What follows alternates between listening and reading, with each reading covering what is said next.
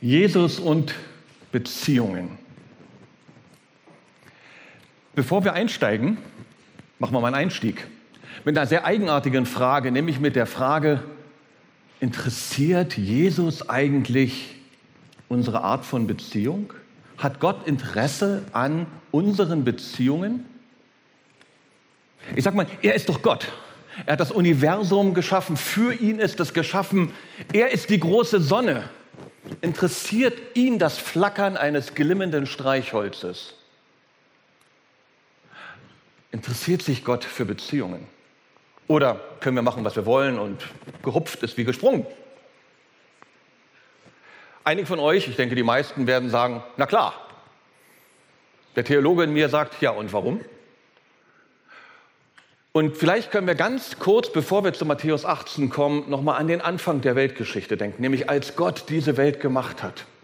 Und einige von euch haben dieses Buch 1. Mose schon gelesen oder Philipp hat es vorhin Genesis genannt, das meint das gleiche Buch, dieses Buch der Ursprünge, der Anfänge.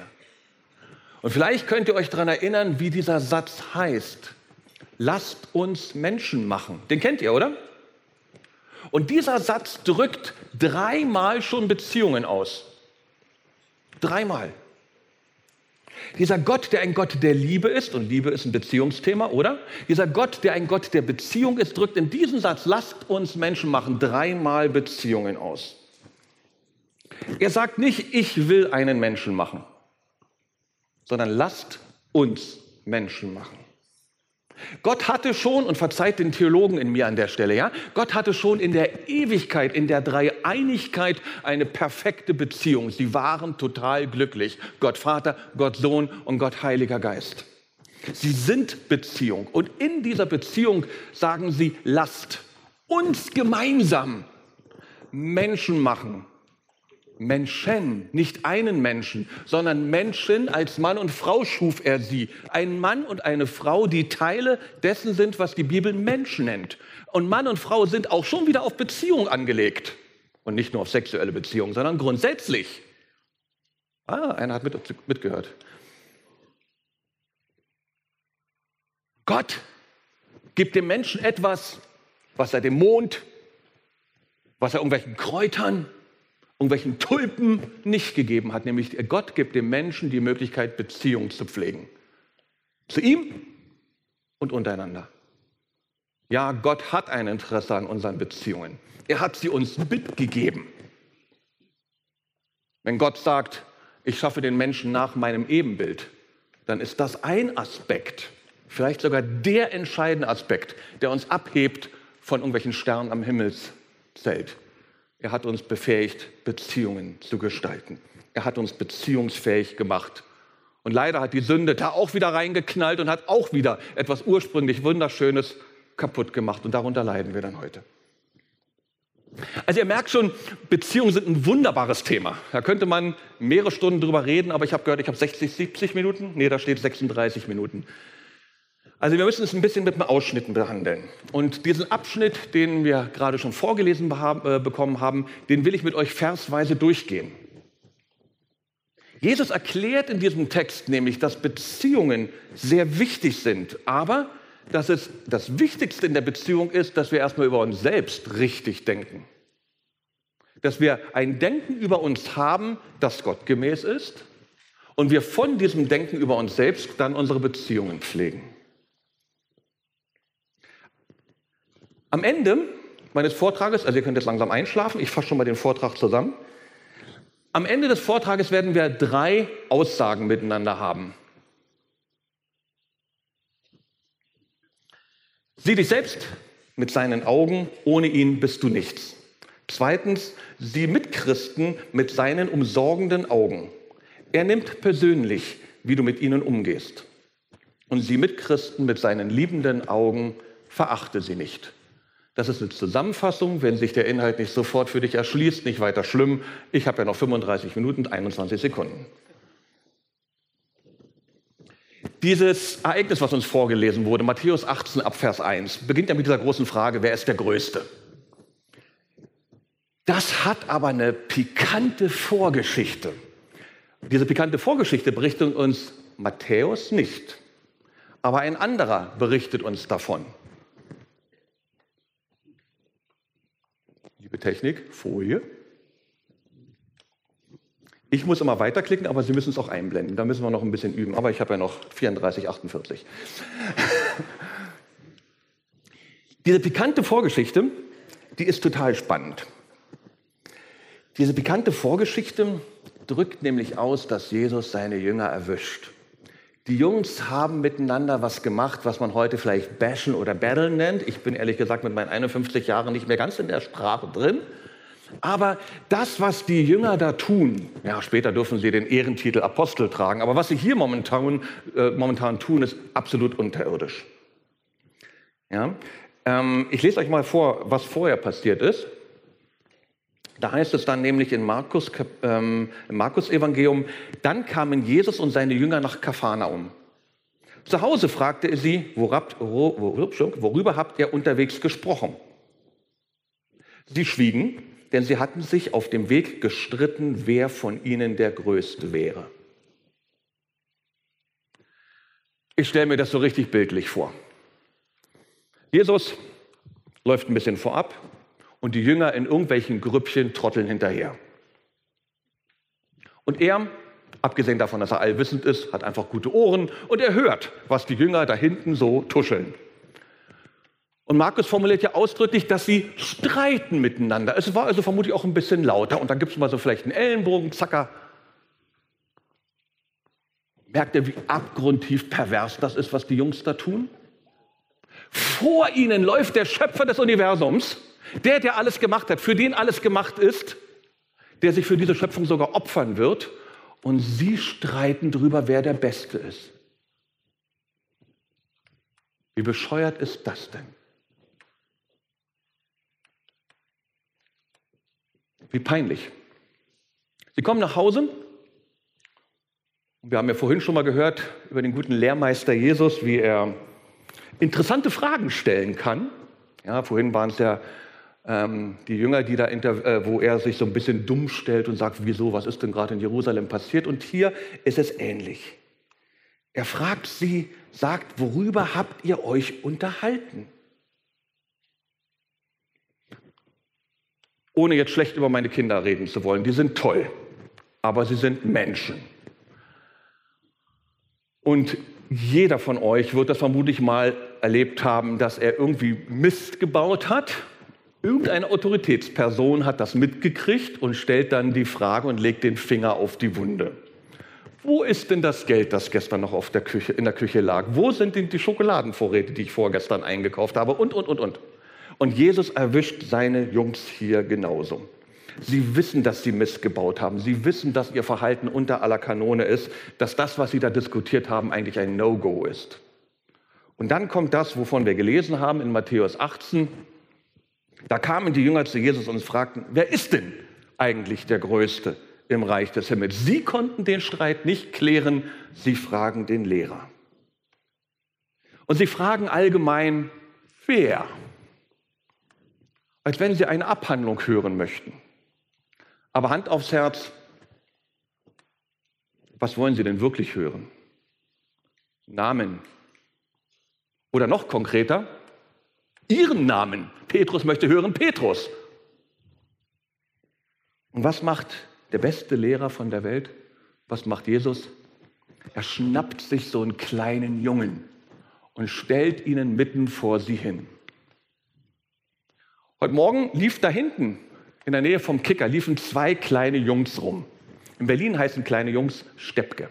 Also wenn ich als, ich als Berliner von Steppke rede, übersetzt ihr das auf kleiner Junge. Da liefen so zwei rum. Der eine vielleicht noch im Windelpaket, aber er konnte schon so ein bisschen laufen und der andere war schon ein bisschen flotter und sauste durch die Gegend, bis dann die Schwerkraft gewann und ihn auf den Boden zog. So ein Steppke stellt Jesus mitten hin. Und ich habe hier vom Instagram-Account Instagram von Petrus mal ein Foto geknackt. Ähm, ich, bin sicher, ich, bin ganz sicher, der zweite Mann von rechts, das ist Petrus. Und der hat so einen verächtlichen Blick auf diesen Jungen und sagt sich, äh, wir wollen wissen, wer der Größte ist. Und was will denn der Steppke da? Wieso stellt uns denn Jesus diesen Steppke dahin, wo wir ihm so eine wichtige Frage gestellt haben? Der da, der Kleine, der soll der Größte sein? Jesus ist ein großartiger Lehrmeister. Er hat die Frage durchaus gehört, aber er hat das Problem dahinter verstanden. Und deswegen stellt er den Jungen dorthin. Die Jünger damals sind nämlich unsere Kollegen. Wir sind nicht anders als sie. Wir denken in der Regel viel zu groß von uns. Wir halten uns für etwas. Und vielleicht sind wir ein bisschen bescheidener. Dann sagen wir vielleicht nicht, wir sind die Größten, aber wir sind besser als. Jeder könnte irgendjemanden benennen, wo er sagt, naja, so toll wie der bin ich schon lange. Und dann vergleichen wir uns. Vielleicht haben wir auch manchmal das Gefühl, dass Jesus, als er in der Ewigkeit beschloss, uns ins Himmelreich mit hineinzulassen, dass er schon die richtigen Typen ausgewählt hat. Also Dichter und Dichter und du da oben erst recht. Das war eine richtige Wahl. Ja, wir haben ein paar Macken, aber dass er dich und dich und du da oben, du stehen musst, weil du keinen Sitzplatz mehr gekriegt hast, ja, aber du hast einen Platz im Himmel gekriegt. Und die Entscheidung von Jesus war richtig. Das würden wir so nicht ausdrücken. Das klingt schon ziemlich pervers, wenn man das so formuliert, oder? Aber so ticken wir manchmal. In solchen Situationen, wenn wir so denken, sollten wir an den kleinen Jungen denken. Und die Hand, tut mir leid, Tontechnik, aber es musste jetzt mal sein, auf den Mund schlagen und nachdenken. Wir sollten an diesen halben, wackeligen Meter Mensch denken. Der ist der Größte, nicht du. Jesus stellt also diesen Steppke vor die Jungs und dann sagt er, ich versichere euch. Ich versichere euch, wenn ihr nicht umkehrt und wie die Kinder werdet, könnt ihr nicht in das Reich kommen, in dem der Himmel regiert. Viele Bibelübersetzungen. Ihr habt ja eure Bibeln zum Teil mitgenommen, was ich übrigens super gut finde. Da könnt ihr Notizen machen, unterstreichen, ähnliches. Ja, in euren Bibelübersetzungen steht da vielleicht nicht, ich versichere euch, sondern wahrlich, ich sage euch. Und dieses Wort wahrlich heißt im Originaltext Amen, das, was wir am Ende eines Gebetes sagen, wo wir sagen, ja, so ist es. Dieses Amen wird hier in der neuen evangelistischen Übersetzung, die wir vorne dran stehen haben, mit Ich versichere euch übersetzt. Das, was Jesus jetzt sagt, ist eine ganz bewusste Aussage.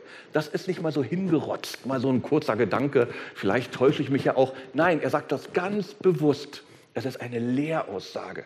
Sie ist richtig, sie ist wichtig. Es gibt keinen Zweifel über die Richtigkeit des Folgenden.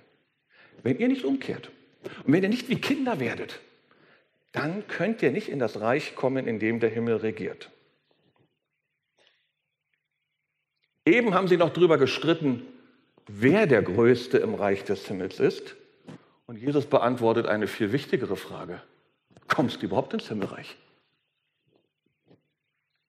Die Antwort ist nein. Wenn du die Bedingungen Gottes nicht erfüllst, kommst du nicht ins Himmelreich. Du kannst dich gerne darüber streiten, ob du Economy Class ins Himmelreich kommst oder weil du der Größte bist, du First Class verdient hättest.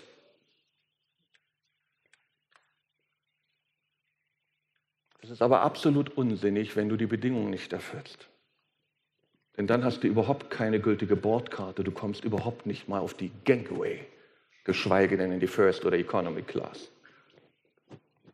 Gott stellt Bedingungen an dich, wenn du ins Himmelreich möchtest. Du musst von einem falschen Denken und Handeln umkehren hin zu einem richtigen Denken und Handeln. Und du musst kindlich werden. Und ihr denkt vielleicht immer noch an diesen halben Meter Mensch.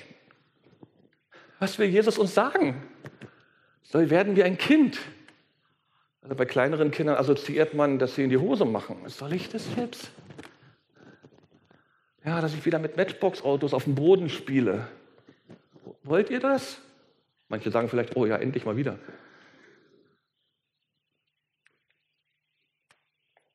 Der kleine Steppke steht immer noch da. Wer ins Himmelreich will, muss sich erniedrigen wie dieses Kind und er wird dann der Größte sein. Jesus spricht weiter.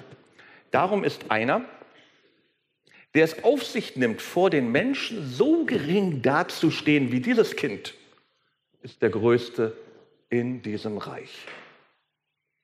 Mhm, also es geht um nicht ums Pullern in die Hose und um Matchbox-Autos, es geht um und wie gering dazustehen vor dem Menschen. Und ihr merkt, ich hatte vorhin gesagt, was ist meine Einstellung über mich? Wie denke ich über mich? Was ist mein Denken über mich? Darum geht's. Der Theologe Leon Morris schreibt zu dieser Stelle, Jesus scheint sich auf die Bedeutungslosigkeit und fehlende Wichtigkeit von Kindern zu beziehen, die sie im Altertum hatten. Denkt bitte nicht an heutiges Denken, wir reden von etwas, was 2000 Jahre zurückliegt.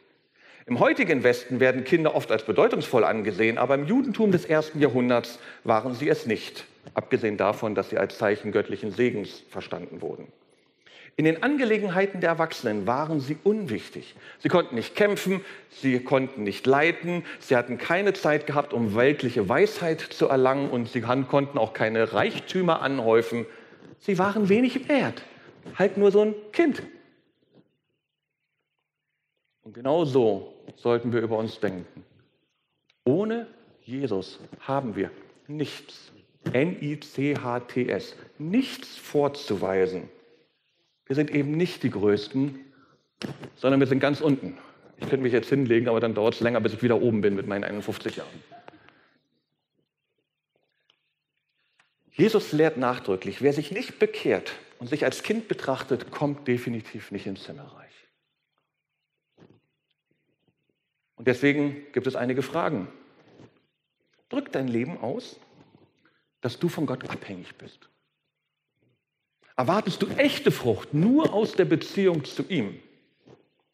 Und bist du dir bewusst, dass du getrennt von Jesus nichts tun kannst, dass du hilflos bist? Ja, der eine oder andere hat schon mal Johannes 15, Vers 5 und 6 gelesen. Denn getrennt von mir könnt ihr nichts tun. Im gewissen Sinne können wir schon eine ganze Menge ohne Jesus tun. Denk mal an jede Sünde, die du ohne ihn tun kannst. Aber du kannst nichts Sinnvolles tun, nichts, was Bestand hat, nichts, was irgendwie einen Wert hat. Wenn das, was auf der Folie steht, bei dir stimmt, wenn das der Fall ist, wenn du so denkst, prima, richtig. Wenn das nicht der Fall ist, dann verschwende keine Frage, keine Sekunde für die Frage, ob du der Größte, der Größere, der Drittgrößte, der 41 Größte bist. Es ist katastrophal. Du wirst überhaupt nicht ins Himmelreich hineingelangen. Interessant an diesem Text und an dieser ganzen Szene ist, dass Jesus diese Texte nicht an die ach so bösen Pharisäer richtet oder an die spezielleren Sadduzäer, sondern an seine Jünger. Ja, ich sag mal, es hätte ja bei den Pharisäern, passt das ja alles, aber Plötzlich redet er zu seinen Jüngern so harte Worte. Und das ist meine einzige Autorität, so mit euch zu reden. Wenn das da nicht stünde, würde ich die Worte auch nicht in den Mund nehmen. Aber wenn es der Herr sagt, müssen wir es weitergeben, oder? Er richtet diesen Text an seine Jünger. Und deswegen habe ich mir überlegt, was heißt das für eine christliche Konferenz?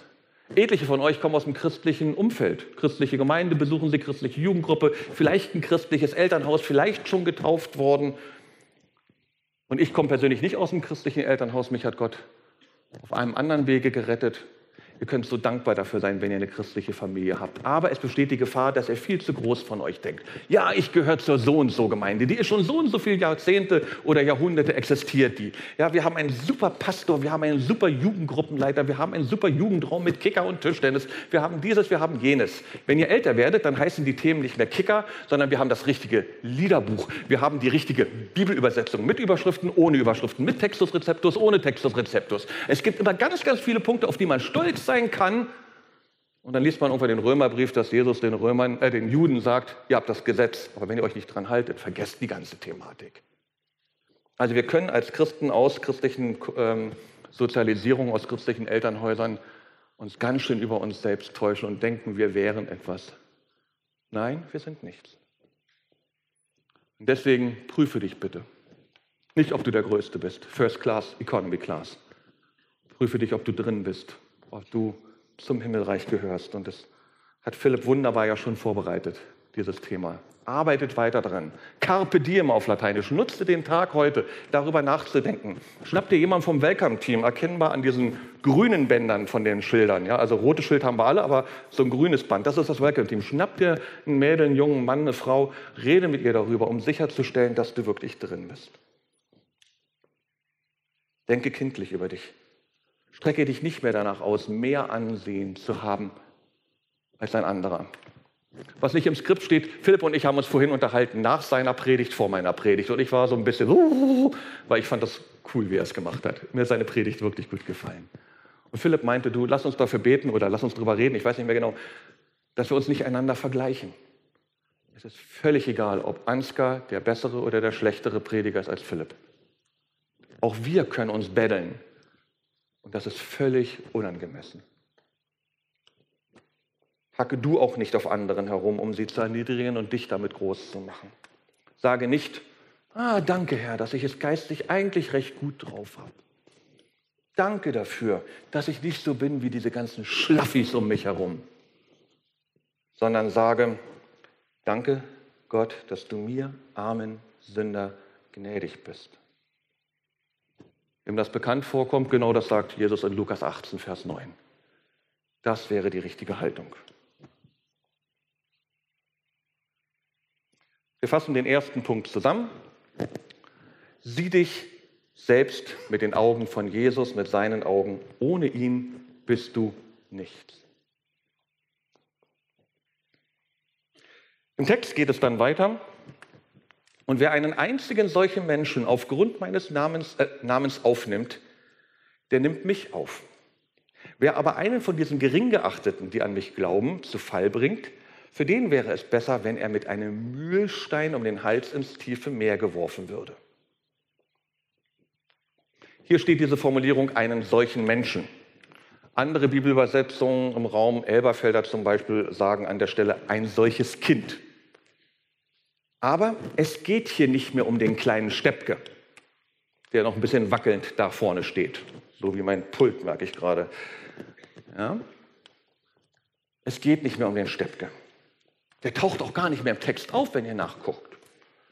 Ich denke mir, dem war das ganze Erwachsenengerede viel zu langweilig. Der ist abgezockt, abgezogen und macht, was Kinder in dem Alter damals gemacht haben. Ich weiß nicht, Ziegen ärgern oder irgendwas in der Art.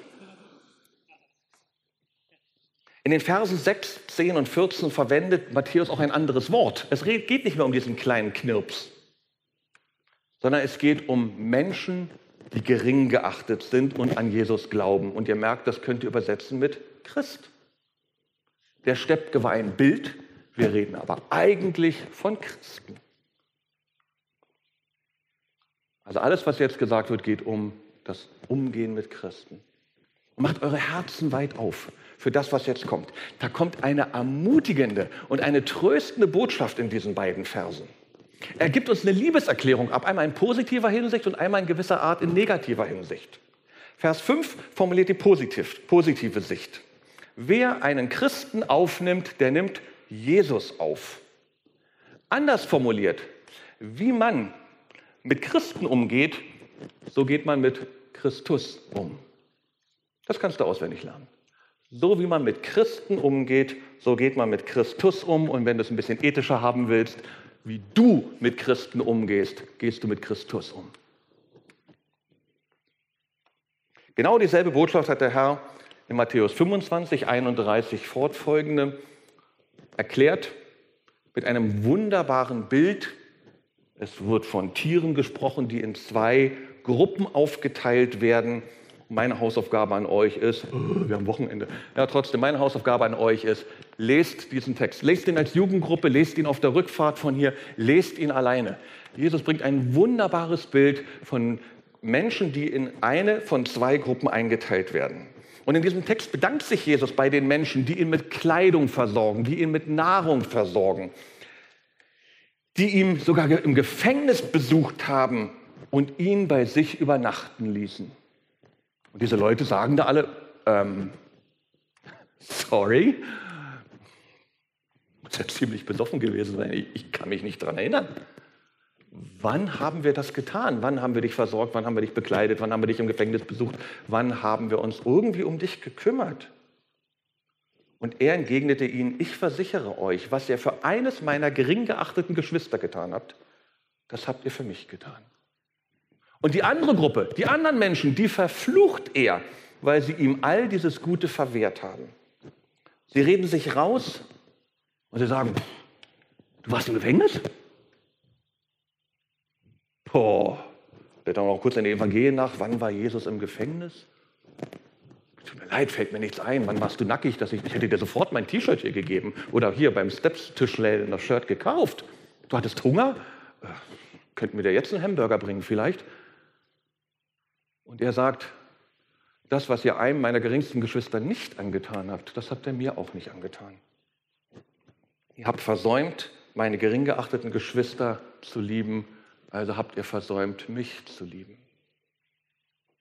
Und genau die gleiche Sicht wird dann in Vers 6 aus unserem Haupttext nochmal besprochen. Da heißt es, wenn aber, einem, wenn aber jemand einem dieser Kleinen, die an mich glauben, Anlass zur Sünde gibt. Oder in NEU-Deutsch, wer aber einen von diesen Geringgeachteten, die an mich glauben, zu Fall bringt.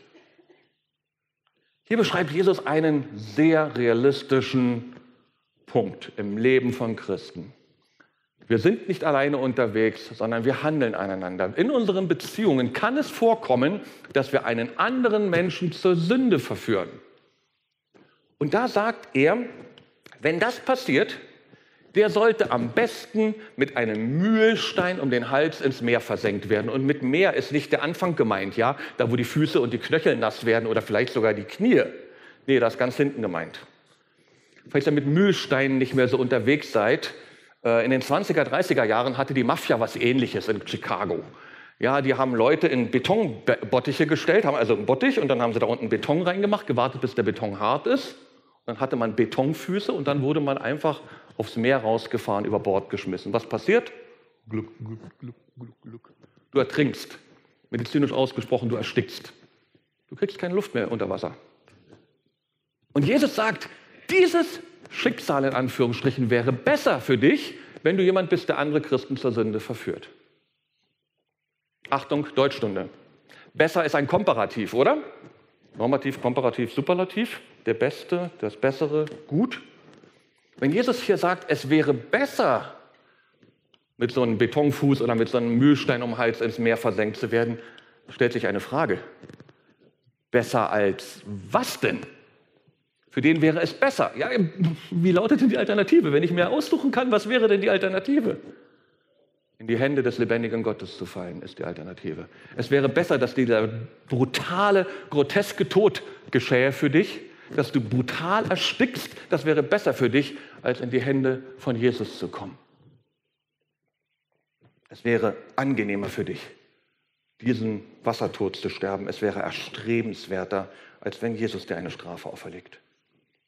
Und wenn wir Vers 5 zusammengefasst haben mit der Aussage, wie du mit Christen umgehst, so gehst du mit Christus um, können wir hier ergänzen, was man Christen antut, tut man Christus an. Und deswegen fasse ich für mich zusammen einen Wahnsinnstrost in diesen Versen. Ihr könnt es als Warnung verstehen, das ist es.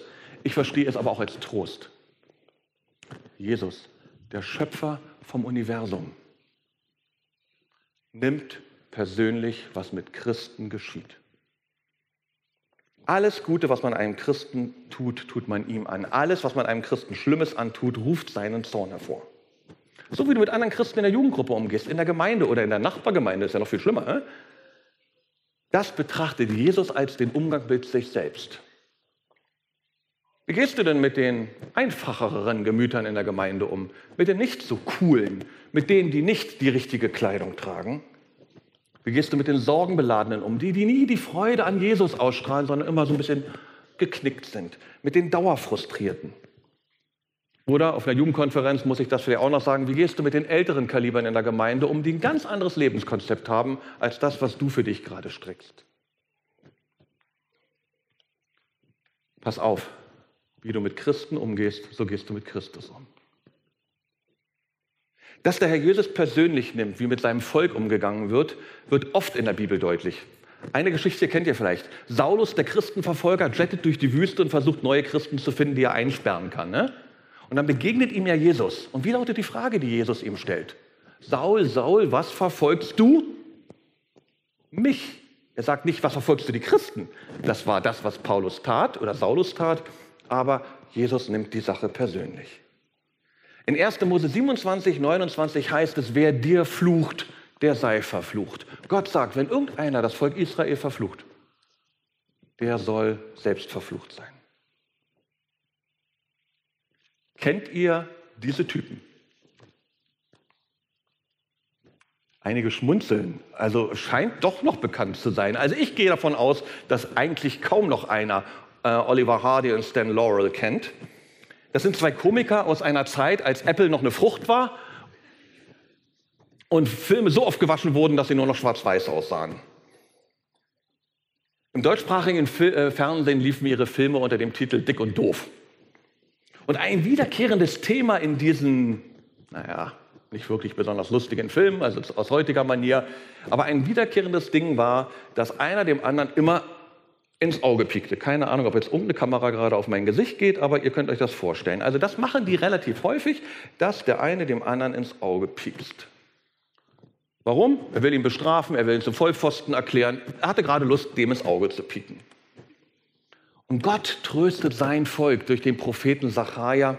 Wer euch antastet, tastet meinen Augapfel an. Sacharja 4, Vers 12. Wer böse mit einem Menschen aus Gottes Volk umgeht, piekst Gott ins Auge. Vergesst dick und doof. Benehmt euch aber nicht so doof. Denkt an den Schmerz, der entsteht, wenn man jemand ins Auge piekt. Wenn du ein Problem hast mit der Vorstellung, frag deinen linken oder rechten Nachbarn, ob er dir da behilfreich sein, behilfreich sein könnte. Dann merkt ihr, welcher Schmerz bei Jesus entsteht, Darf ich vorstellen? Steppke. You're very welcome. Wie kann man so furchtlos hier vorne sein? Das ist Kind, oder? Werdet wie die Kinder. Und süß ist dein Sohn auch noch. Kriege ich jetzt eine extra Minute, Olli? Okay. Deswegen, zusammenfassend, das zweite Statement. Ähm, Sieg mit Christen mit seinen umsorgenden Augen. Er nimmt persönlich, wie du mit ihnen umgehst. Du willst Beziehungen pflegen, hab das vor Augen. Vorhin wurden die ersten sechs Verse vorgelesen, sieben, acht und neun wurden ganz bewusst nicht vorgelesen. In diesen Versen bespricht Jesus, dass wir nichts dulden sollen, was uns zur Sünde verführt, auch wenn es in uns selbst vielleicht vorkommt. Und er fordert uns auf, radikal mit dieser Sünde vorzugehen. Das haben wir jetzt mal aus Zeitgründen übersprungen. Und dann kommt der Vers 10. Da heißt es dann, hütet euch davor, einen dieser gering geachteten überheblich zu behandeln. Der Vers geht weiter. Da stehen dann schwierige Begründungen drin, warum wir uns hüten sollen, andere zu verachten. Die Begründung können wir überspringen. Das ist ein bisschen komplizierter zu erklären, habe ich nicht die Zeit jetzt für, aber der Befehl ist klar. Wir müssen die Begründung gar nicht verstehen, um zu wissen, was Jesus eigentlich von uns will. Jesus befiehlt uns, man könnte auch sagen, er warnt uns. Aber er stellt uns nicht vor eine Option. Er sagt nicht, du kannst dich entscheiden, ob du verachtest oder entscheiden, ob du nicht verachtest. Bitte kreuzen Sie hier oder dort. Drücken Sie Taste A für verachten, Taste B für nicht verachten. Nein, es ist ein Befehl. Jesus erwartet von dir, dass du da, dich davor hütest, andere zu verachten. Lass uns diesen Befehl nochmal genauer angucken. In der Übersetzung, die wir jetzt momentan dran haben, heißt es, hütet euch davor. Andere Bibelübersetzungen schreiben, seht zu, das. Das, was Matthäus da im Griechischen ausdrückt, ist nicht so ein passives Zusehen, so wie man sich vielleicht von Fernseher knallt und zusieht, wie Fußballer einander faulen, wie irgendein Spieler vom Feld gestellt wird und nach dem Motto, ja, war ja richtig oder war ja nicht richtig. Sondern er verwendet hier ein aktives Wort. Und deswegen kann man auch übersetzen, passt auf. Achtet darauf. Sorgt dafür. Kümmert euch. Oder, was mir die liebste Formulierung ist, übernehmt die Verantwortung. Also, wir sollen uns nicht zurücklehnen und irgendwas beobachten, sondern wir sollen aktiv werden. Wir Christen sollen die Verantwortung dafür übernehmen, dass etwas ganz Negatives nicht geschieht. Deswegen ist die Übersetzung von Karl-Heinz van Heiden hier in der neuen Bibel heute gar nicht schlecht. Die ist gut. Er sagt, hütet euch davor das. Worum sollen wir uns denn aktiv bemühen? Wovor sollen wir uns denn hüten? Was sollen wir denn verhindern? Wir sollen nicht verachten. Wir sollen nicht geringschätzen. Wir sollen auf andere Christen nicht herabsehen. Für mich ist es momentan sehr, sehr einfach, auf euch herabzusehen, weil ich ein Zwei-Meter-Mann bin und auf einer Bühne, die vermutlich 60 Zentimeter, 80 Zentimeter hoch ist. ich sehe auf euch herab. Das ist baulich bedingt. Wenn du groß denkst von dir, und wir hatten, glaube ich, schon was zum Thema Großsein gerade besprochen, hä? denkt an den halben Meter. Wenn du groß denkst von dir, dann siehst du auf andere automatisch herab. Das ist eine Folge. Und wir sollen uns davor hüten, andere Leute zu verachten. Mitgläubige dürfen nicht verachtet werden. Derjenige, der versteht, dass er gering ist, dass er ein Nichts ist ohne Jesus und dass alles, was er ist, nur durch Jesus ist, der kann gar nicht verachten. Der kann sich nicht über andere erheben. Aber Ansgar, ist das gerade der Weichspülgang in deiner christlichen Waschmaschine? Wir sind alle nur noch nett zueinander. Wir sind nicht mehr überheblich. Was ist denn? Du warst doch mal 18 Jahre ältester einer Gemeinde. Ist da in der Gemeinde nie sowas wie Sünde vorgekommen? Doch. Und wenn wir miteinander umgehen, dann werden wir die Sünde im Leben des anderen merken. Wir werden Widersprüche zwischen ihrem Glaubensbekenntnis und ihrem Leben mitbekommen. Wir merken, dass der Sonntagvormittag so anders aussieht wie die anderen sechs Vormittage, Nachmittage, Abende und Nächte. Und das wird der Herr ab Vers 15 auch ausdrücklich beschreiben. Ab Vers 15. Wir sind aber hier an dieser Stelle. Dort beschreibt er, wie wir vorgehen, wenn Geschwister sündigen. Die Verse bis Vers 15 beschreiben unser Herz, beschreiben unsere Haltung, beschreiben das richtige Denken. Wir sollen den anderen mit liebenden, gnädigen, erbarmenden Augen von Jesus betrachten. Da bleibt dann kein Platz mehr für Verachtung. Wer wirklich liebt, verachtet nicht. Wer andere herabsetzt, der hasst. Und deswegen sind die Verse 1 bis 14 die Grundvoraussetzung für das, was ab Vers 15 steht. Keiner sollte Vers 15 auch nur anrühren, bevor er nicht 1 bis 14 studiert und verstanden und praktiziert hat. Das wird leider sehr oft vergessen und deswegen gibt es auch viel Stress. Ich muss jetzt ein Speedy Gonzales machen. Ich habe hier ein paar Beispiele, wann Gefahr des Verachtens besteht und auf welche Wege und Arten wir verachten können. Wann besteht die Gefahr des Verachtens? Wenn der andere anders ist als ich, in seinem Denken, in seinem Handeln, in seinem bewährten Empfinden. Ich hatte mal einen Jugendgruppenleiter, der war ja sowas von angestaubt. Wenn ich mitkriegte, der hält heute die Andacht, gingen bei mir die Rollläden runter, Durchzug war angesagt. Ja, der hat immer ein Skript gehabt und vorgelesen.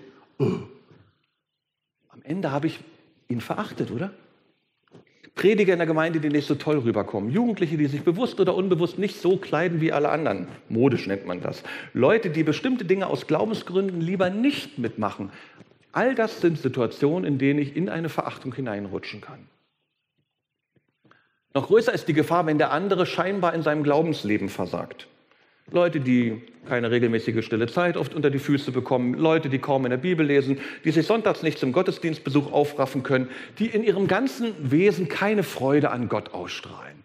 Solche Leute könnten Anlass für mich sein, zu verachten. Ich sage nicht, dass das wirklich ein Versagen im Glaubensleben ist, was ich hier beschrieben habe. Das sind Äußerlichkeiten, die ich beschrieben habe. Warum das in dem Menschen so ist, dass er zum Beispiel das mit der Bibellese nicht hinbekommt, darüber kann man separat reden. Aber was wir tatsächlich machen, ist, wir vergleichen unseren sogenannten heiligen Stand. Ich kriege regelmäßig Bibellese hin und jeder, der dieses Muster nicht erfüllt, ist ja automatisch schlechter. Ich bin größer, er ist kleiner. Bang, sind wir voll in die Falle reingelatscht. Es wäre vielleicht eine coole Sache, wenn ihr in euren Jugendgruppen mal anonym Kärtchen ausschreibt, wo ihr draufschreibt, auf welche Arten und Weisen wir Christen einander verachten. Und jetzt nicht so rein theoretisch die Christen in Südafrika, sondern vielleicht eher die in eurer Gemeinde. Anonym an die Pinnwand, ein bisschen clustern, nach Themen sortieren und dann mal darüber reden. Und ich hoffe, dass die, die sich verachtet fühlen, auch mal ein paar Karten ausschreiben. Und man mal als Jugendgruppe darüber redet, wie gehen wir miteinander um. Das Problem ist nämlich ein folgender Text. Liebt einander. Genauso wie ich euch geliebt habe, sollt ihr einander lieben. An eurer Liebe zueinander werden alle erkennen, dass ihr meine Jünger seid. Steht in Johannes 13, 34 bis 35. Menschen erkennen an unserem Umgang, ob wir Kinder Gottes sind. Wollt ihr als Jugendgruppe ein Licht für Jesus sein? Dann passt auf, dass ihr einander nicht verachtet, sondern liebt einander. Zeigt den Menschen, dass ihr Kinder Gottes seid. Seid ein helles Licht für die Liebe Gottes, die auch das nicht liebenswerte, liebt. Das ist Jesus. Ihn ahmen wir nach. Ihn repräsentieren wir so. Wie kann sich Verachtung ausdrücken? Auf verschiedenste Arten und Weisen. Und da unten blinkt die Uhrzeit, deswegen überspringe ich den Punkt. Ihr vermisst ihn ja nicht, weil ihr ja gar nicht wusstet, dass ich dazu was sagen wollte. Das letzte Statement heißt, sieh Mitchristen mit seinen liebenden Augen, verachte sie nicht. Nehmt das als Jugendgruppe mit, schreibt es an die Wand. Wir übernehmen die Verantwortung dafür, dass keiner verachtet wird. Den Text, den wir behandelt haben aus Matthäus 18, 1 fortfolgende, den kann man als Ermahnung verstehen und er ist eine. In den Augen von Jesus bist du ohne ihn nichts und kannst ohne ihn nichts Bedeutendes tun. Denke also nicht hoch von dir. Lerne von dir niedrig und von ihm hoch zu denken.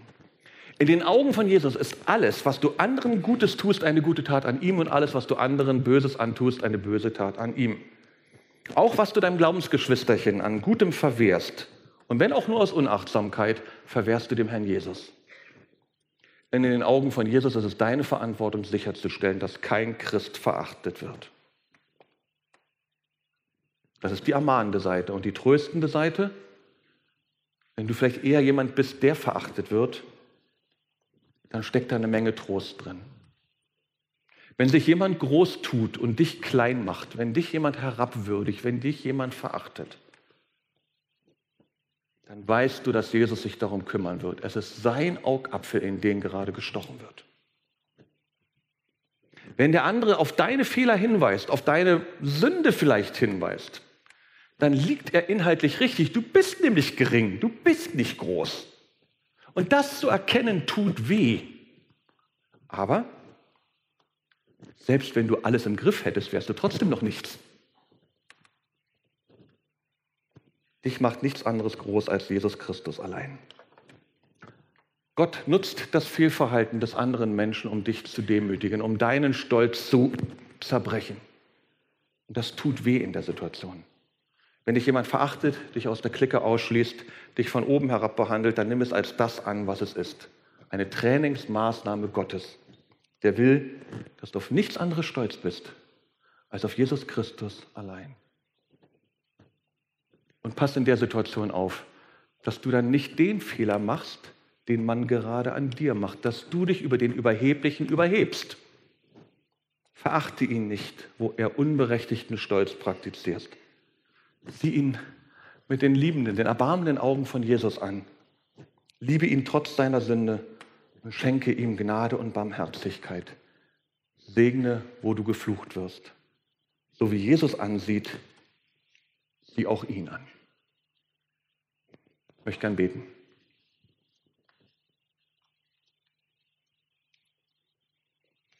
Lieber Herr Jesus, in was für ein Spannungsfeld stellst du mich und meine Glaubensgeschwister hier? Wir sind nichts und dürfen trotzdem nicht verachtet werden. Und der Trost ist, dass wir wissen, wie diese schwierige Gleichung aufgebrochen oder aufgelöst werden kann. Und das bist du, lieber Herr Jesus.